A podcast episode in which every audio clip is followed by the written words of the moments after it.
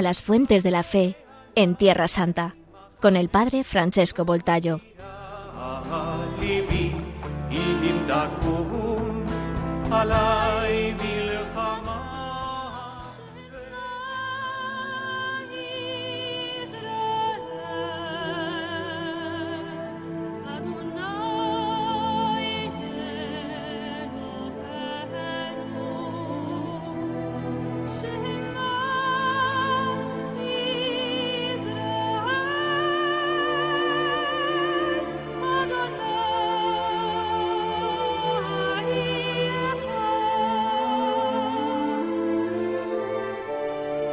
Queridos amigos de Radio María España, hoy queremos eh, seguir yendo a las fuentes de la Virgen María y de la Santa Familia de Nazaret. Y la fe en la encarnación nos empuja a situar a María y a la Santa Familia de Nazaret en la historia y en la geografía de la salvación. Esto también significa que tenemos que considerar la figura de la Virgen María, de San José y de Jesús en el ambiente histórico y social de la Galilea del primer siglo, intentando beber a las fuentes de Nazaret. Como hemos eh, visto en, otras, en otros episodios, la Santa Familia iba a orar a la sinagoga y al templo y claramente rezaba en la casa. Habían también liturgias, liturgias domésticas en la casa. Por ejemplo, para el Targum, eh, que es un texto de la tradición judía en arameo, una de las principales funciones de las mujeres judías, además de dar a la luz hijos justos, era la de alabar y glorificar a Dios en el templo. Adentrándose en el suc, en el mercado de Nazaret, que se extiende al lado de la Basílica de la Anunciación, se llega a la llamada Sinagoga de Nazaret, así se llama la Sinagoga de Nazaret. Claramente no conocemos la exactamente el sitio de la sinagoga en tiempos de Jesús, pero debería estar cerca del lugar de la actual basílica, dadas las reducidas dimensiones del poblado, del pueblo de Nazaret en dicha época, que era un, pueblecito, y por eso la sinagoga de Nazaret tenía que estar cerca de la Basílica de la Anunciación, de la Gruta de la Anunciación. Hoy se hace memoria de los acontecimientos relacionados a la sinagoga en, esta, en una sala de estilo cruzado, que es en la iglesia melquita o griego-católica actualmente, y los cruzados ya veneraban aquí el lugar de la antigua sinagoga.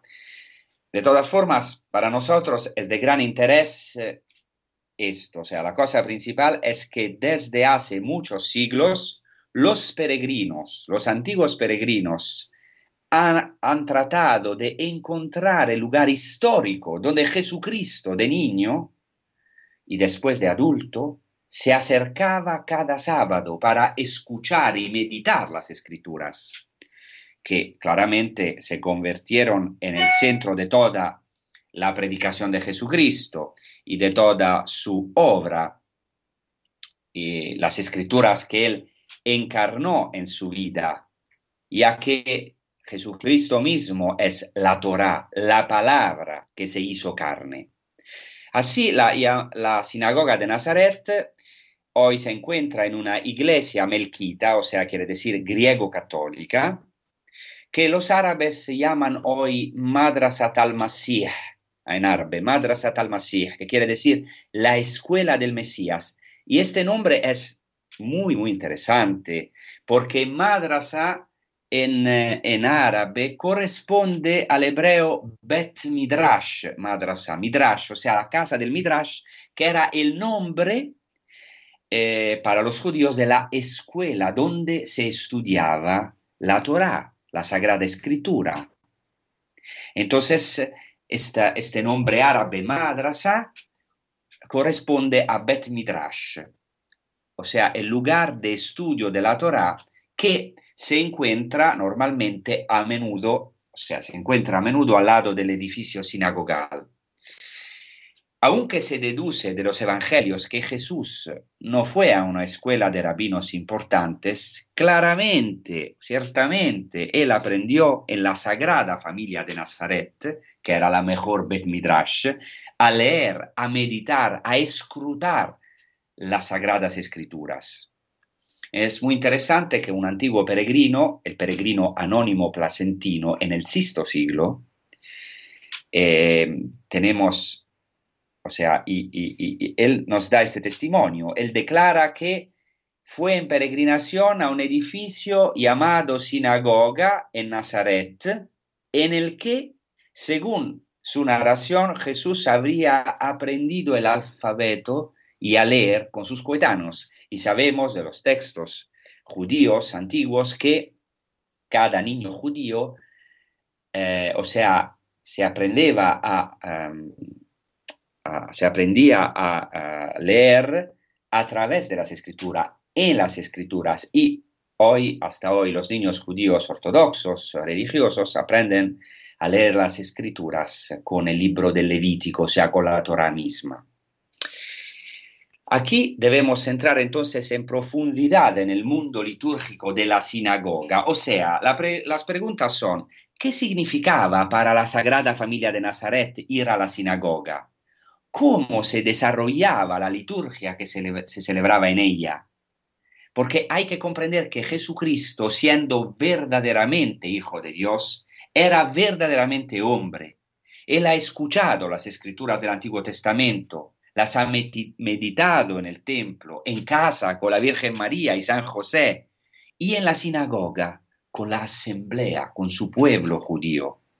Y muchas veces Jesús ha escuchado en la liturgia sinagogal de los Shabbat, o sea, de los sábados y de las fiestas, la primera lectura, denominada Parashá, que era tomada de la Torah, y la segunda lectura, llamada Haftarah, que era tomada de los profetas. Y esta es la estructura, es la estructura de la más antigua liturgia de la palabra que nosotros, los cristianos, que la primitiva iglesia ha heredado de la sinagoga justamente. Actualmente tenemos la gracia en Tierra Santa de poder visitar los restos de sinagogas que se remontan con certeza al primer siglo después de Cristo, como por ejemplo las sinagogas de Gambla, de Jericó, de Magdala, de Masada. Es muy interesante que en relación a la Virgen María, aunque para las mujeres no existía la obligación de rezar en la sinagoga, como establece el Talmud, sabemos que las mujeres iban a la sinagoga por devoción y justamente en la sinagoga María podía memorizar fácilmente las oraciones de las mujeres tomadas de la Biblia y escuchar la recitación cotidiana de la oración central de la sinagoga, que es el Shema Israel, de que voy a hablar.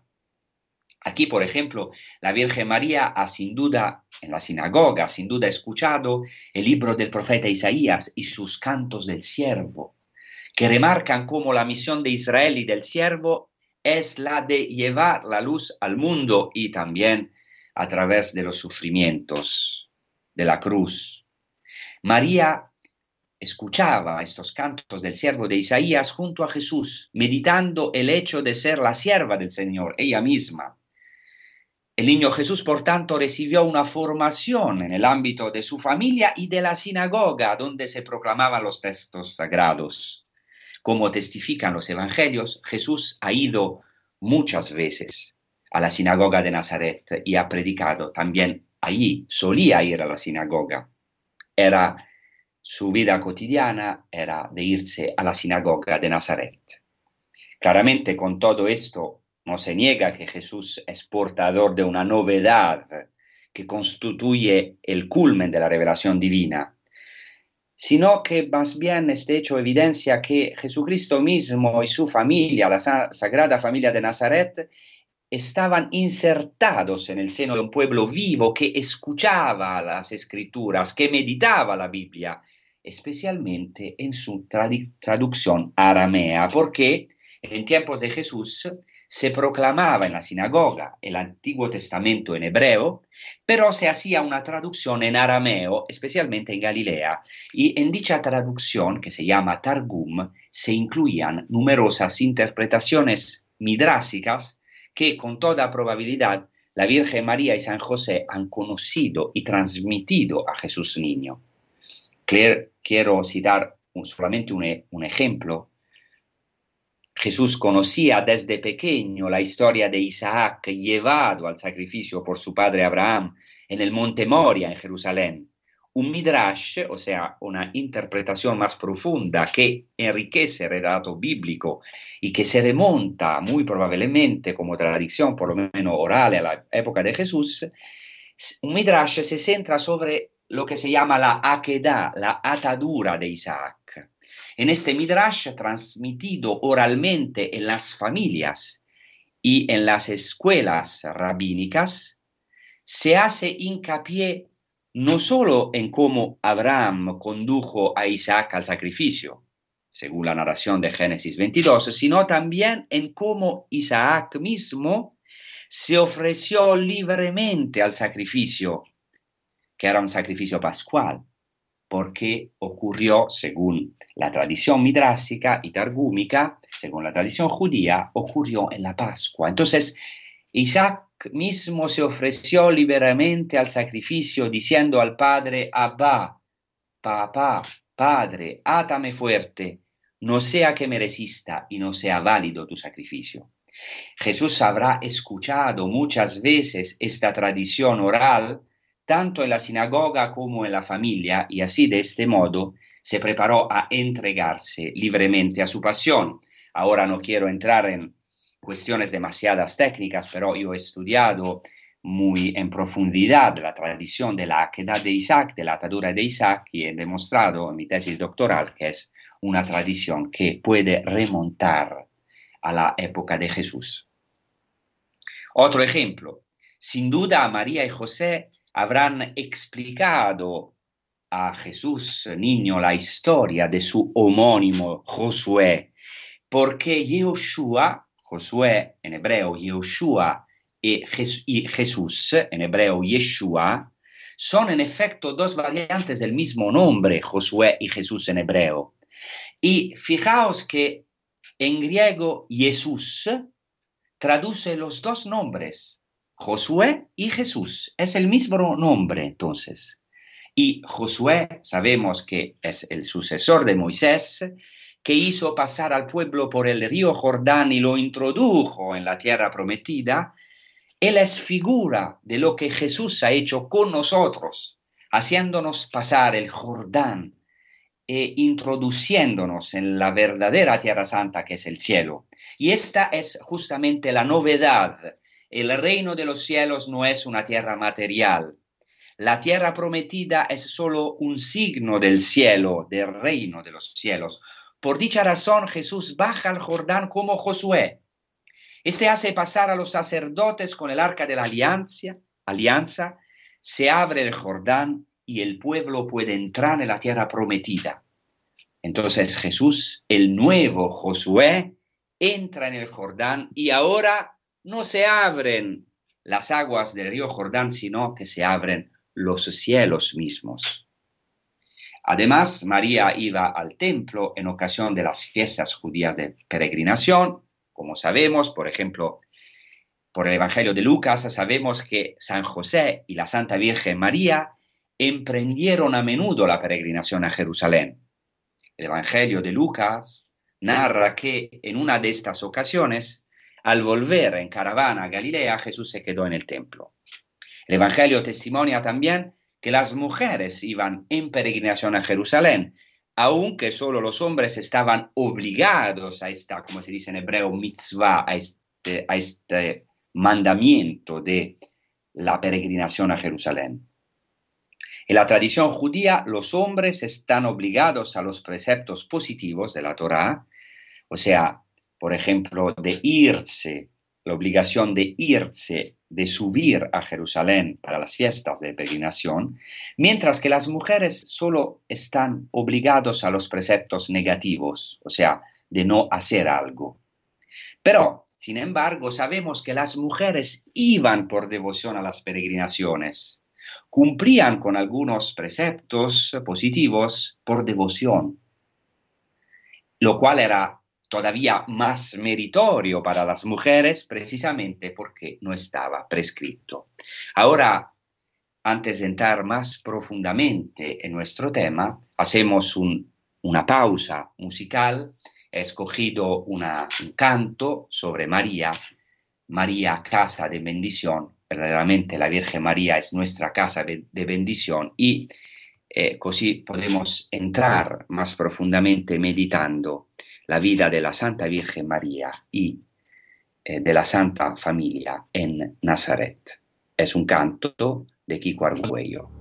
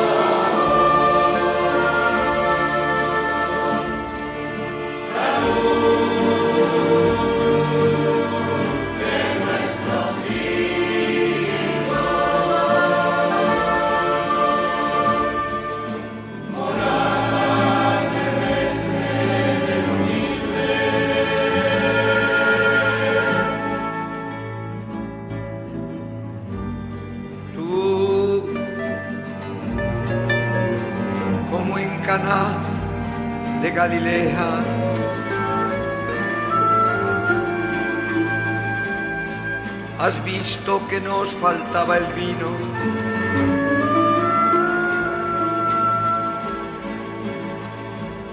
Que nuestra fiesta no era fiesta, que nuestra vida no era vida, porque la muerte reinaba en nosotros.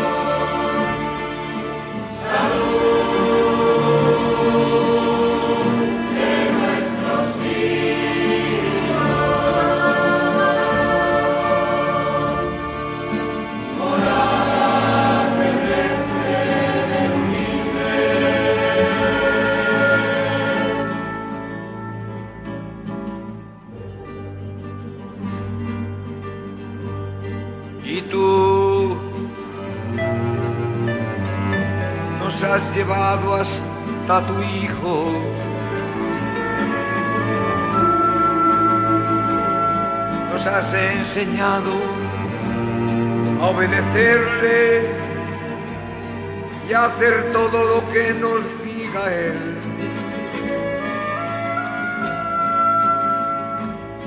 Para que transforme nuestra agua en vino nuevo.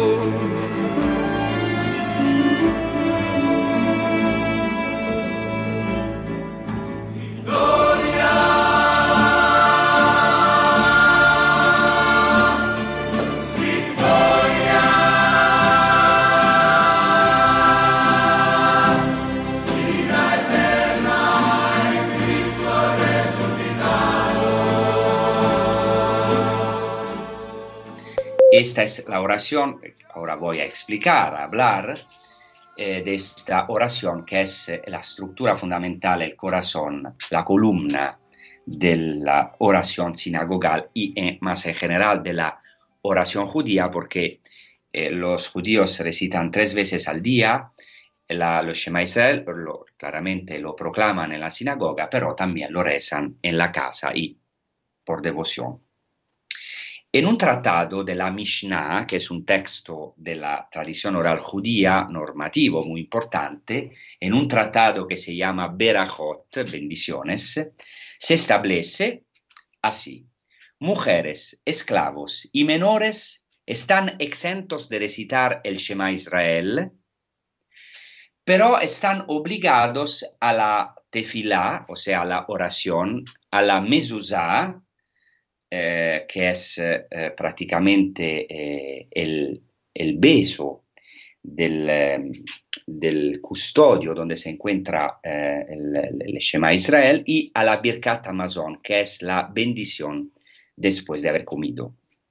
Aunque no sepamos con certeza si esta disposición estaba en vigor antes del 70 después de Cristo, o sea, al tiempo de la Santa Familia de Nazaret, pero no cabe duda que de que algunas de las prácticas ahí indicadas ya estaban en uso antes de esta fecha.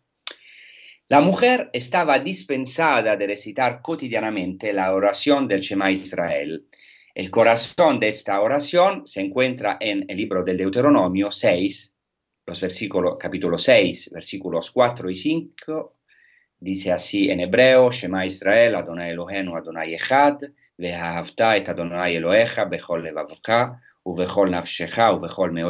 voy a traducir, escucha Israel, el Señor nuestro Dios es el único Señor.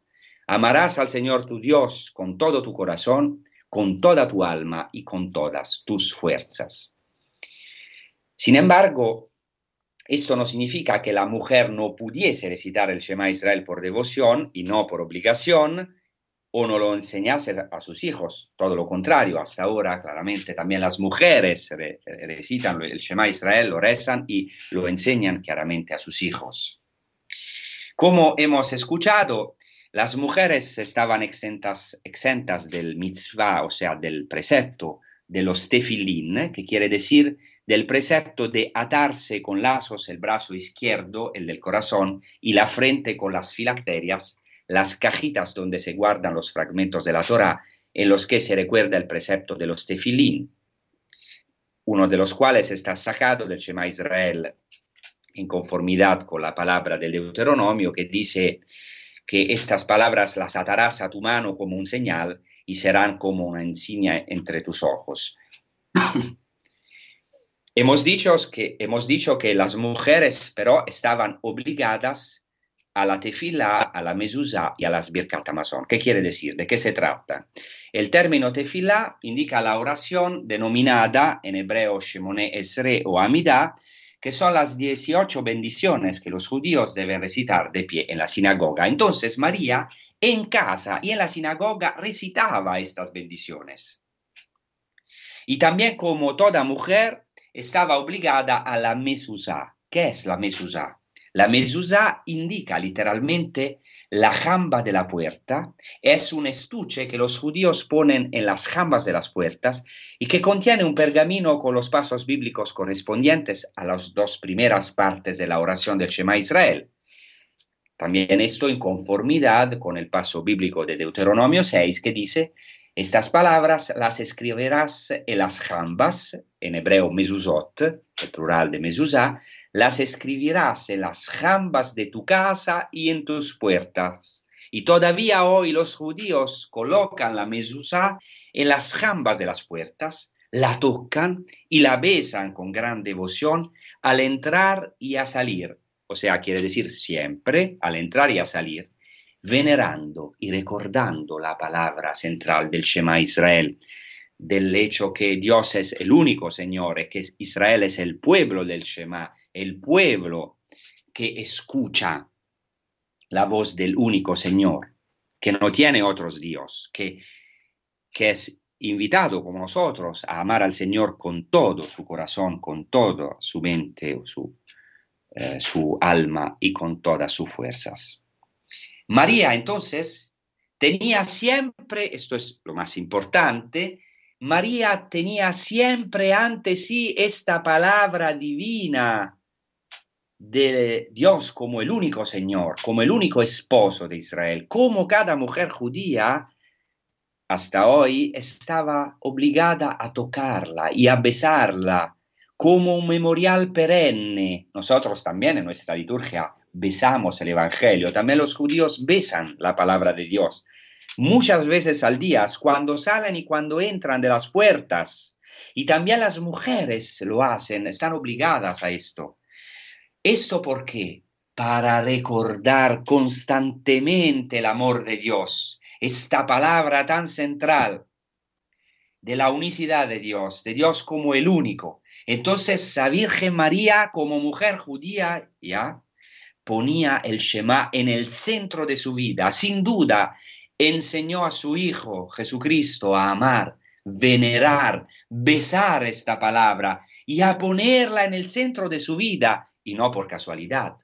Jesús indicó que en el Shema se encontraba el mayor mandamiento. Cuando un escriba le preguntó cuál era el primer mandamiento de la Torah, Jesús respondió, el Evangelio de Marco, capítulo 12, el primero es Shema Israel, escucha Israel. El Señor nuestro Dios es el único Señor, y amarás al Señor tu Dios con todo tu corazón, con toda tu alma, con toda tu mente y con todas tus fuerzas. Y el segundo es, amarás a tu prójimo como a ti mismo. Entonces Jesús no solo indicó en el Shema el corazón de la Torá, de la Sagrada Escritura, de la ley, sino que lo cumplió.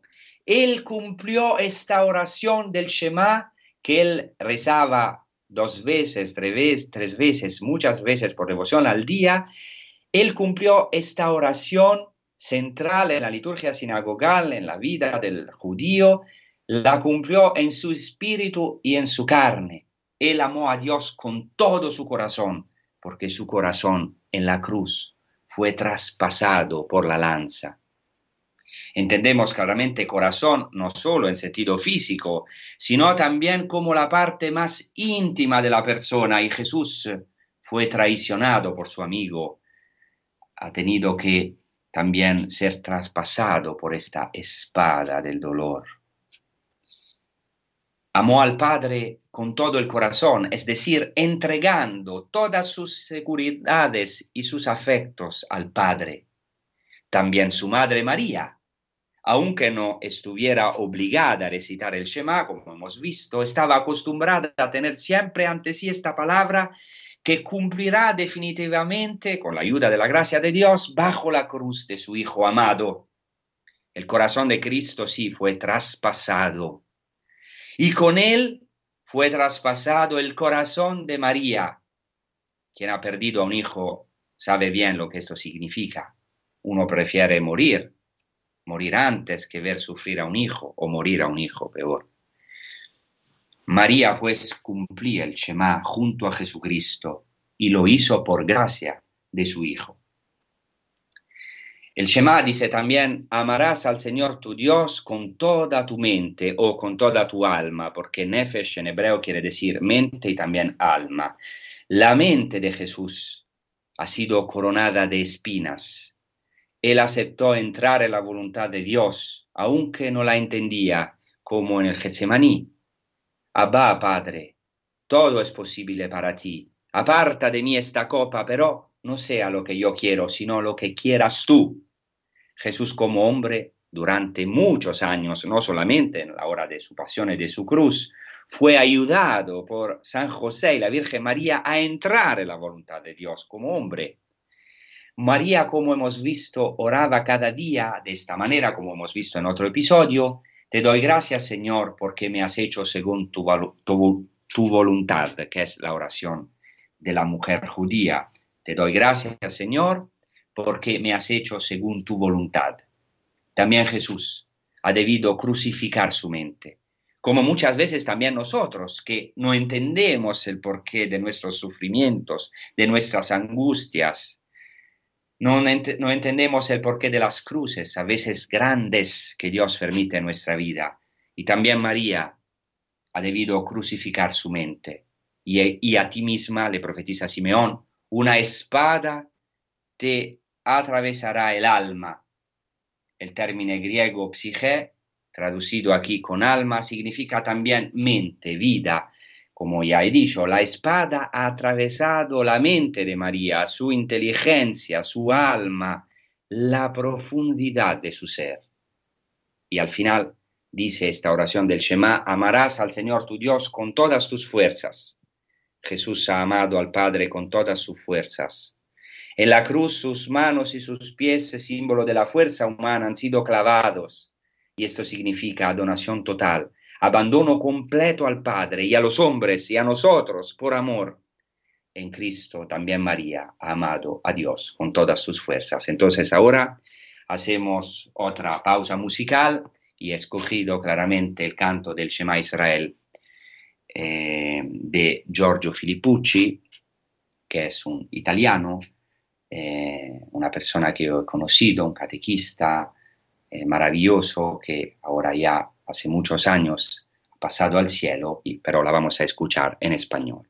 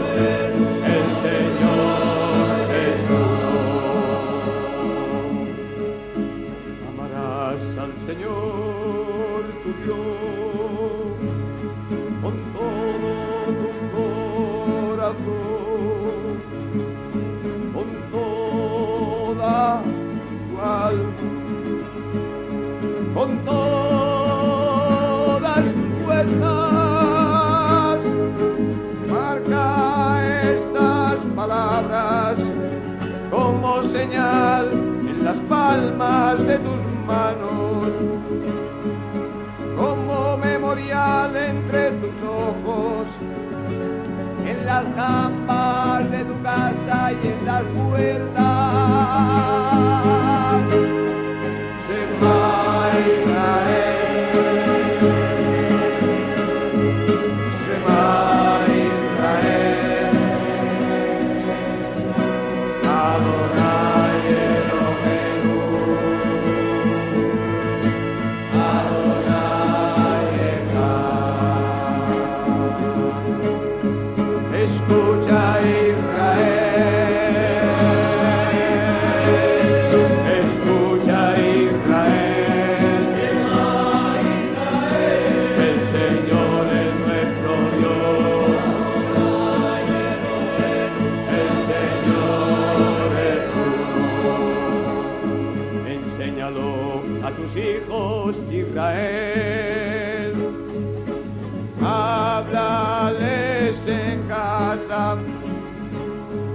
camines por la calle, cuando te acuestes y te levantes, porque este es el primer mandamiento de la vida, el segundo es igual. Este.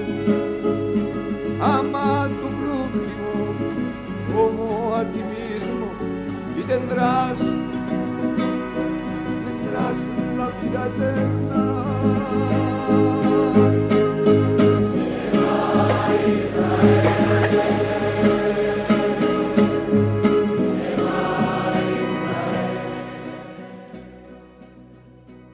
Entonces, Miriam, María, como toda mujer judía, tenía que recitar varias bendiciones cada día.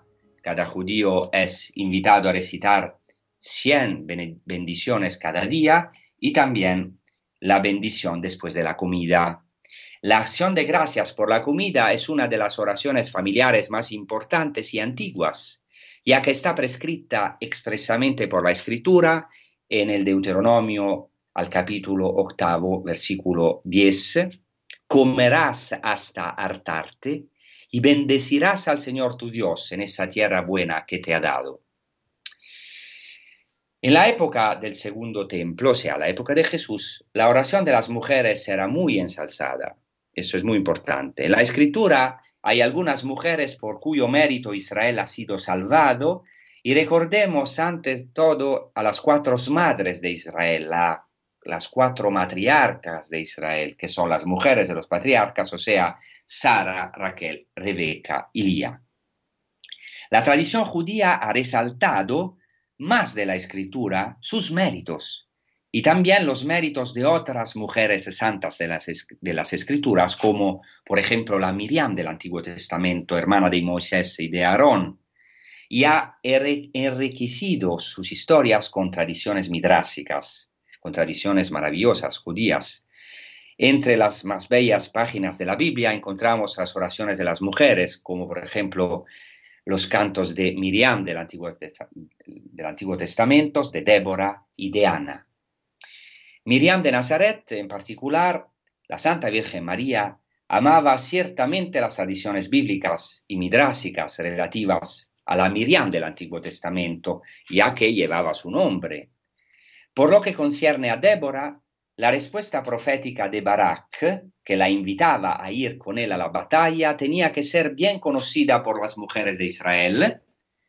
Así eh, responde, eh, contesta Barak a Débora, iré contigo, eh, o sea, responde Débora a Barak, disculpen, iré contigo, solo que entonces no será tuya la gloria del camino que emprendes, porque el Señor te entregará a Sísara en manos de una mujer entonces, esta victoria por el mérito de una mujer, que será Yael, profetizada por otra mujer, Débora, debía de estar muy presente en las mentes de las mujeres de Galilea y de Nazaret, pues la victoria sobre Císare sucedió precisamente en Galilea, en el monte Tabor, cerca de Nazaret. Entonces esto influyó eh, de manera especial sobre las mujeres de Galilea y especialmente sobre la Santa Virgen María que meditaba las escrituras. Entre todas estas mujeres santas, orantes, es interesante que nos detengamos en Ana, en el Antiguo Testamento, en el cántico de Ana. Como es sabido, el Magnificat retoma varios temas y expresiones del cántico de Ana.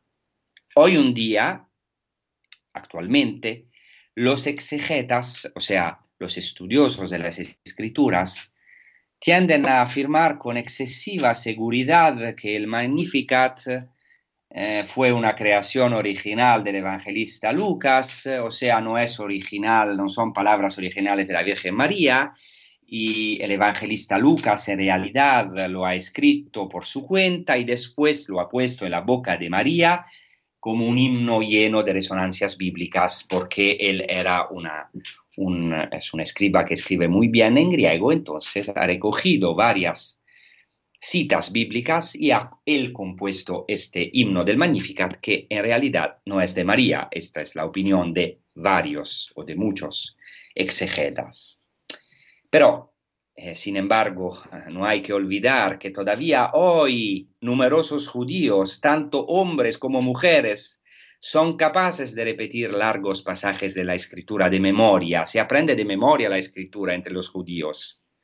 Además, si es verdad, como nos ha transmitido la antigua tradición cristiana, que los padres de María se llamaban Joaquín y Ana, es una tradición muy antigua, de un evangelio apócrifo muy antiguo, el protoevangelio de Santiago, si esto es verdad, no debe excluirse que Ana, la madre de la Virgen María, conociese bien el cántico de su homónima del Antiguo Testamento y que lo hubiese enseñado a su hija, la Santa Virgen María, Entonces María en el Magnificat ha retomado muchas expresiones que conocía de memoria y que los primeros discípulos habrían conservado celosamente. O sea, es un cántico de la Virgen María. Y así Luca lo transmite como un cántico compuesto de la Virgen María que explota en esta maravillosa verajá, bendición. No hay que olvidar que entre los judíos el verbo llamar, que significa conservar, custodiar, guardar, es fundamental.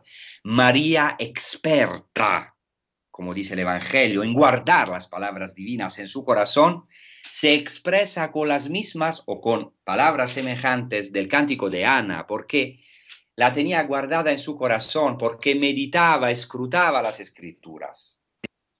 En la versión griega del Antiguo Testamento de los 70, redactada por los judíos y completada un siglo antes del nacimiento de Jesús, encontramos estupendas oraciones de las mujeres, como la, la oración de Esther y la oración de Judith, y también en el Targum, que es la versión sinagogal en arameo del Antiguo Testamento, se da gran espacio a la oración de las mujeres.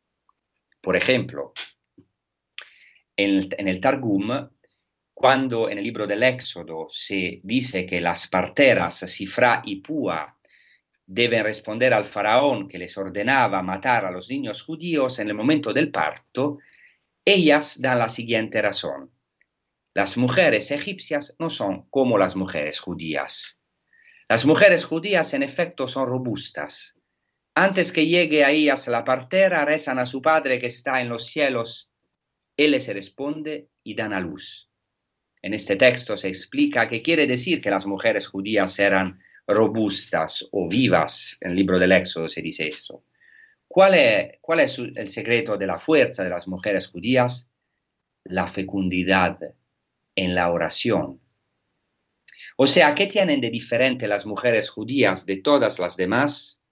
El Targum de Palestina da una respuesta clara. Es costumbre de la oración, es la costumbre de la oración la que distingue a las mujeres judías de las egipcias. Así, toda mujer está invitada a rezar en la asamblea sinagogal al Padre Celestial y especialmente en la hora de los dolores del parto. El Targum pseudo Jonathan refiere incluso el gesto de oración de las parturientas. Estas elevan sus ojos en oración e imploran misericordia. ¿Cuántas veces, de manera similar, María habrá elevado sus ojos al cielo y habrá rezado ante su Padre que está en los cielos? Todavía hoy, eso es muy interesante, toca a la mujer encender las luces del Sabbat, las dos velas del sábado dentro de la liturgia familiar doméstica que se celebra en la vigilia de este día santo para los judíos, del, del Shabbat.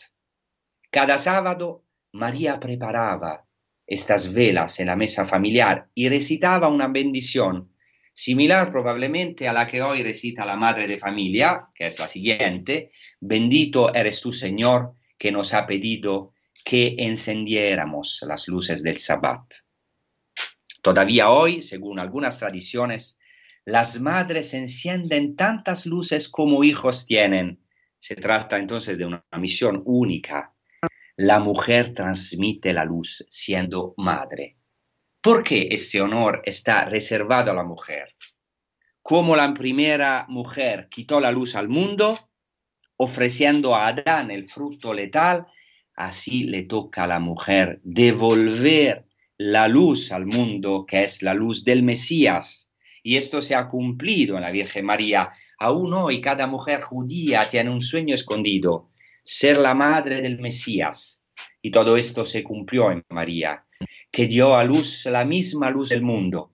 El niño Jesús ha crecido viendo a su madre que encendía las luces del Shabbat, del sábado, a dicho ritual hace alusión también el Evangelio de Lucas cuando dice en ocasión de la pasión de Jesucristo que era el día de la preparación y apuntaba el sábado.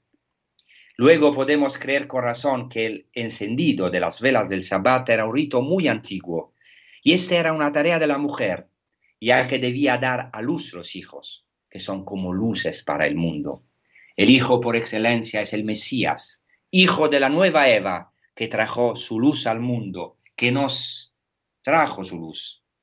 Todos nosotros en Cristo. Entonces, podemos ser imagen de María, o sea, podemos ser portadores de luz a este mundo. Y este mundo está esperando la luz del Mesías, la luz de Jesucristo. Antes de esta liturgia de la luz, María, como toda mujer judía, ya había preparado la cena y después del lucernario, toda la familia debía deleitarse con el amor, de Dios que había creado este día para el reposo de Israel, para el descanso de Israel, que es una imagen del verdadero reposo, que es el reposo del octavo día, del día después del sábado, que es el día de la santa resurrección de Jesucristo. O sea, es toda una preparación, una preparación mirable de la historia de la salvación hasta su culmen, que es Jesucristo. Ahora me he concentrado más sobre la Virgen María, pero en otros, claramente en otros episodios ya he hablado, pero vamos a hablar más también de la figura de San José, una figura claramente fundamental para la formación humana de Jesucristo nuestro Señor. Para terminar, la última cosa que quiero, de que quiero hablar hoy, el hombre y la mujer judíos, o sea, como también le pasó a San José y la Virgen María, no se distinguen solamente por la oración y el culto, sino por la práctica de las obras de caridad. Y la tradición judía ha elaborado toda una lista de las obras de misericordia, nosotros también la tenemos en la tradición católica, y esta lista de las obras de misericordia es presente en varios textos judíos. ¿Cuáles son las principales obras de misericordia, de caridad, según los rabinos, que también Jesús ha aprendido a hacer en la Santa Familia de Nazaret? Algunos textos contienen tres obras de misericordia, que son la bendición de los esposos, la visita a los enfermos y la bendición y la consolación a los afligidos. El Midrash, al libro de la Génesis, añade otras dos obras cumplidas por Dios, el ornamento a las esposas y la sepultura a los difuntos. Lo que nos interesa es que, según la tradición judía, Dios es el modelo de las obras de misericordia que el hombre está invitado a cumplir. Él mismo enseña en sus acciones las obras buenas que luego mandará al hombre o sea, antes de, de imponérselas, él mismo las practica. Como dirá en, en el Evangelio de Lucas Jesucristo, sed misericordiosos como vuestro Padre es misericordioso. Y María, mujer judía de Nazaret, pone en práctica todas estas obras. Es muy interesante que el Evangelio de Juan empieza con un matrimonio y hemos dicho que la primera obra de misericordia, según los judíos, es asistir al matrimonio. Y no por acaso María asiste al matrimonio de Cana de Galilea y contribuye a la alegría, al milagro de la alegría de este matrimonio, intercediendo en favor del milagro del vino nuevo a su hijo e invitando a la obediencia a los siervos.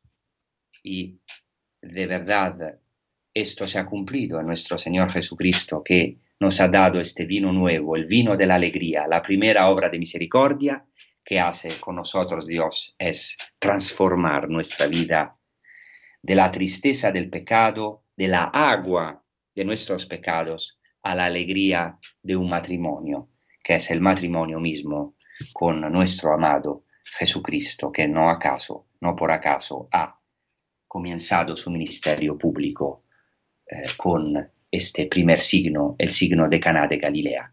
Y esto es mi deseo para mí y para todos vosotros, que el Señor, por intercesión de María, como hemos escuchado hace poco en el canto María Casa de Bendición, pueda verdaderamente transformar nuestra agua, la rutina de nuestra vida, nuestra superficialidad, nuestra vida del hombre viejo, la pueda transformar en el vino nuevo el vino de la alegría, el vino del reino de los cielos.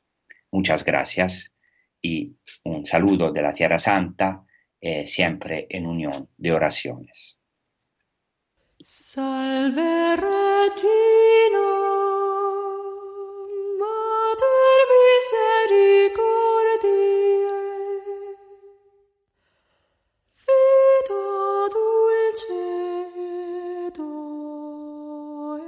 vespes nostra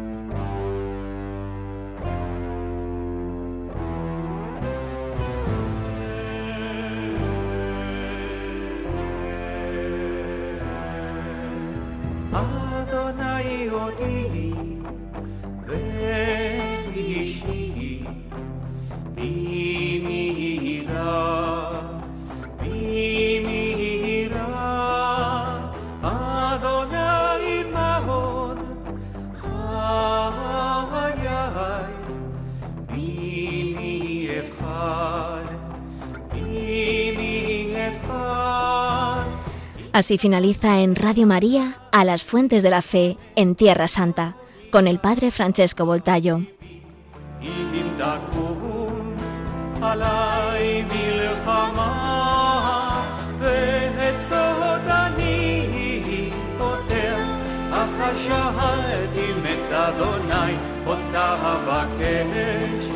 אותה